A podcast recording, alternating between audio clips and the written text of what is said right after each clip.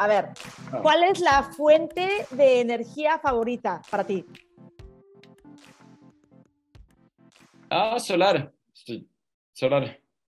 Muy bien. Y el, mayor riesgo de inversión en la energía, Andrés, ¿dónde lo ves?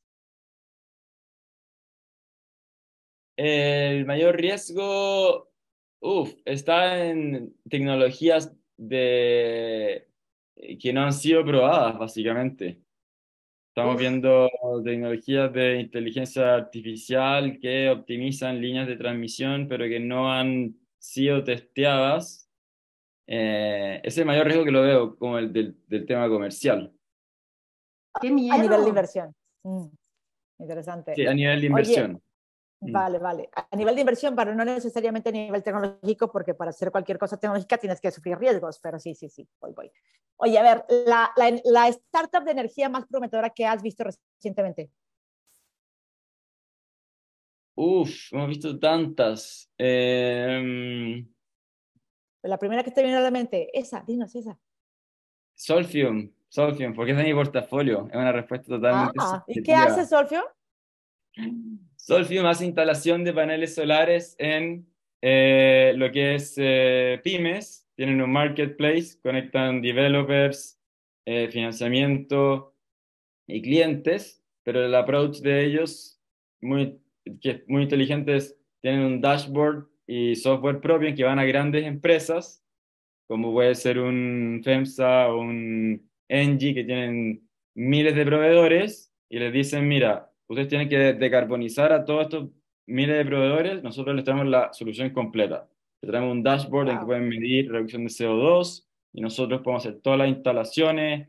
Tienen programas también sociales en que van a poder hacer upskilling de gente que pueda tener su propia eh, pequeña empresa de instalación de paneles. Ellos están con un crecimiento ahora explosivo, Solfium, en Genial. México. Genial, ya los Y- y- entrevistaremos aquí en Futuriamos. Sí, eh, y nos toca preguntarte ahora, Andrés, ¿cuál es el país que ves con mayor potencial en materia de energía, transición, innovación, eh, menos impacto al medio ambiente? ¿Qué país? ¿Chile? ¿Será?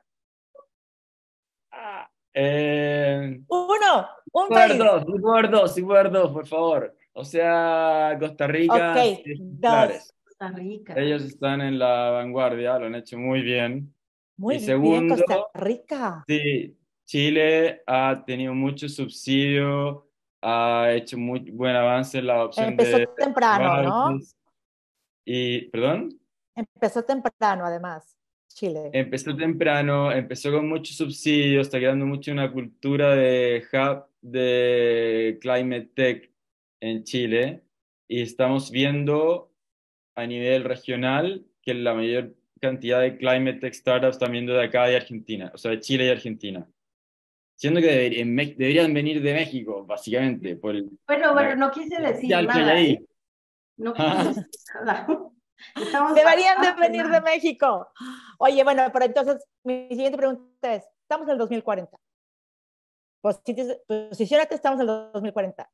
¿Cómo crees que va a ser la energía en América Latina en el 2040? ¿De qué fuentes?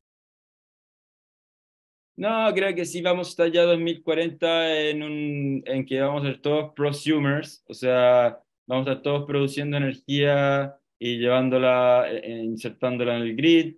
eh, vamos a estar...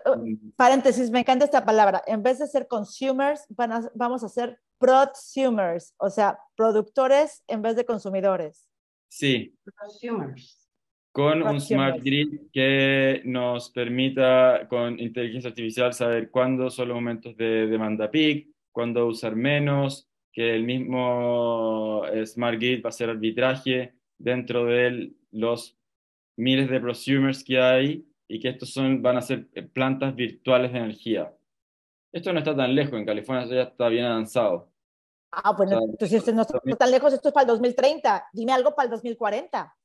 No, 2040 yo creo que vamos a estar ahí, con un costo de energía más bajo, eh, mucho más eficiente, eh, donde sí, todos vamos a estar con un, con consumo mucho más eh, inteligente de energía, en que estamos inyectando energía eh, dentro de la red y donde están todos estos los condominios, corporaciones, tiendas con paneles solares ya instalados. Así lo veo. Y Andrés, me toca preguntarte, ¿qué país en donde están invirtiendo los fondos, el venture capital, con las startups, qué país se verá increíble en el 2050? Digamos, ¿qué país habrá dado los mejores rendimientos y las mejores carteras, por lo que ves ahora? Oh, that's a good question. Em, en tema en climate tech o en general? Sí, claro. tengo, ah, también te tengo que dar dos, lo siento. Eh, le veo mucha fuerza a Argentina y Chile. Wow, Argentina. Argentina está sacando unos, unos startups de deep tech impresionantes ahora. Eh, Argentina está, eh, perdón Andrés que te interrumpa, pero Argentina está metida en un problema ahora, deuda, inflación. Entonces quiere decir que en este momento Argentina tiene una generación de emprendedores y de startups que están pensando en el futuro en medio de este gran problema que tiene. Sí, y son founders que del día uno están pensando en salir de Argentina entonces escalan rápido, extremadamente resilientes. Eh, Chile está viendo algo parecido. Todos estos son startups que, te estoy hablando más de los founders, que pueden que comiencen la etapa más temprana en Argentina y después ya salen. Y están vendiendo. Sí, pero encanta porque eso significa que, que, que, hay una generación de, de startups que, que es súper interesante, no solamente para Argentina, Chile, o sea, Brasil, México, Colombia, Perú, todos estos países que estamos en crisis, creo que es una oportunidad de oro para toda esta gente que nos está viendo hoy, decir, oye, yo, mi país está de auxilio, pero es el momento genial para poder innovar y hacer cosas, ¿no? Que regularmente te podrían sacar de esa crisis y de esa situación, como lo que nos estás contando en Argentina, ¿cierto? Sin duda, y la, y la demanda está ahí.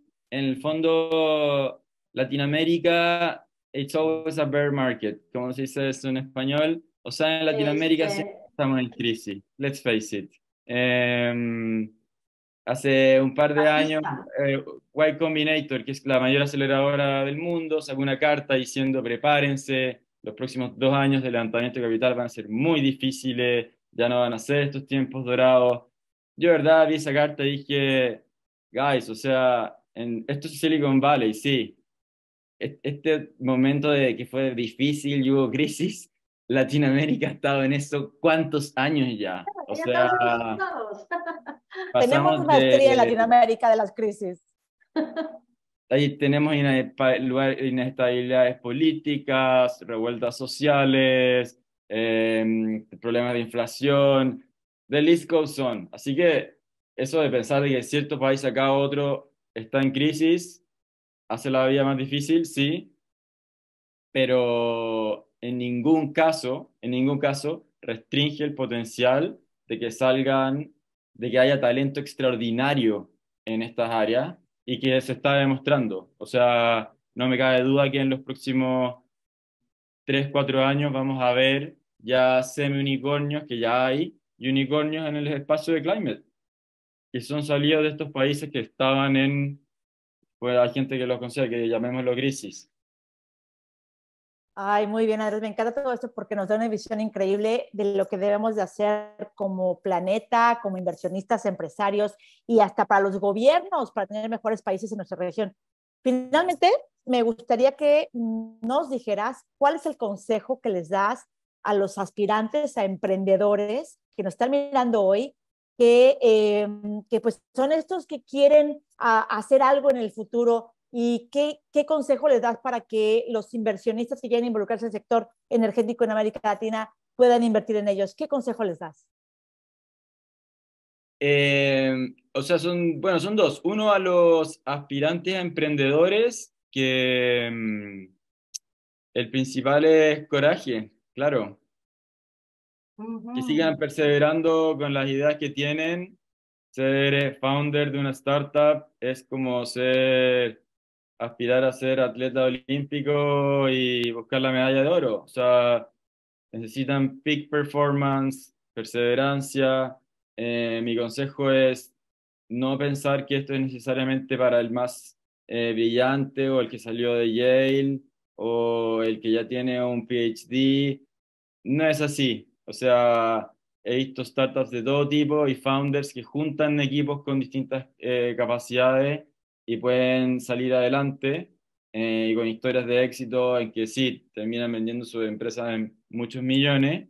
Así que el primero es ese, perseverancia y creencia en ellos mismos. Eso por el lado de los founders. Eh, y por el lado de los inversionistas, o sea, es para los inversionistas que, que no están entendiendo que todas las industrias tradicionales van a tener que transformarse, estás, están como 10 años atrás ya. Tiene que rápidamente empezar a entender que hablar de climate tech no es nicho, no es eh, boutique. Climate tech va a ser lo estándar.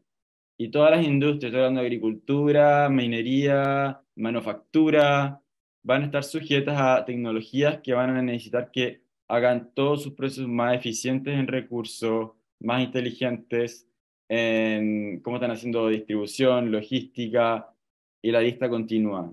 eso es Climate Tech, es transformar todas estas industrias. Así que a los inversionistas que les interesa el espacio, mi consejo es seguir involucrándose en qué es Climate Tech y dónde está la rentabilidad, que al final es eso, yo, eh, mi posición es, toda la, oportunidad de cambio climático es una oportunidad de negocios. Hay que verlo así, donde hay startups que son sumamente rentables, eh, donde generan ahorros a la empresa o mayor utilidad y que mm, ese es el core y la oportunidad que hay que aprovechar. Acá no hacemos climate tech por el puro hecho de, eh, por el solo beneficio medioambiental. Hay rentabilidad detrás y negocios, modelos de negocios firmes que están apoyando estas startups. Oye, decimos en México un dicho que lo voy a modificar un poquito, pero decimos, entonces habría que decirles a los inversionistas y a las compañías que es o te aclimatas o te aclichimecas, porque si no, no estás en el mercado. Así que muchas gracias, Andrés, por compartir tus conocimientos y experiencia con nosotros. Ha sido un placer tenerte en nuestro programa. De verdad, muchas gracias. Gracias a ti, Ana, gracias, Claudia. Muchas gracias, Andrés. y para mí... futureado con ustedes.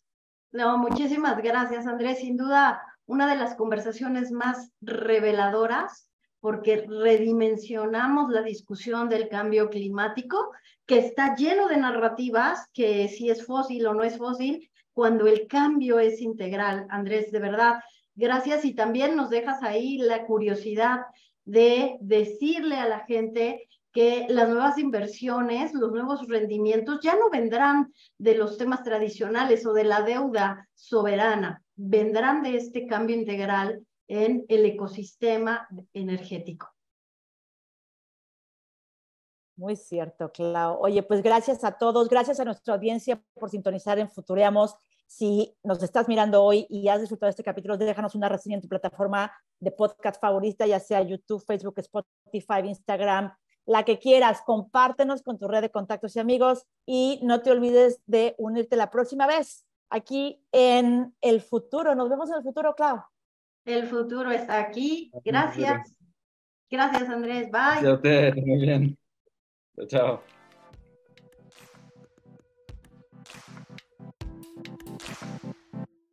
chao.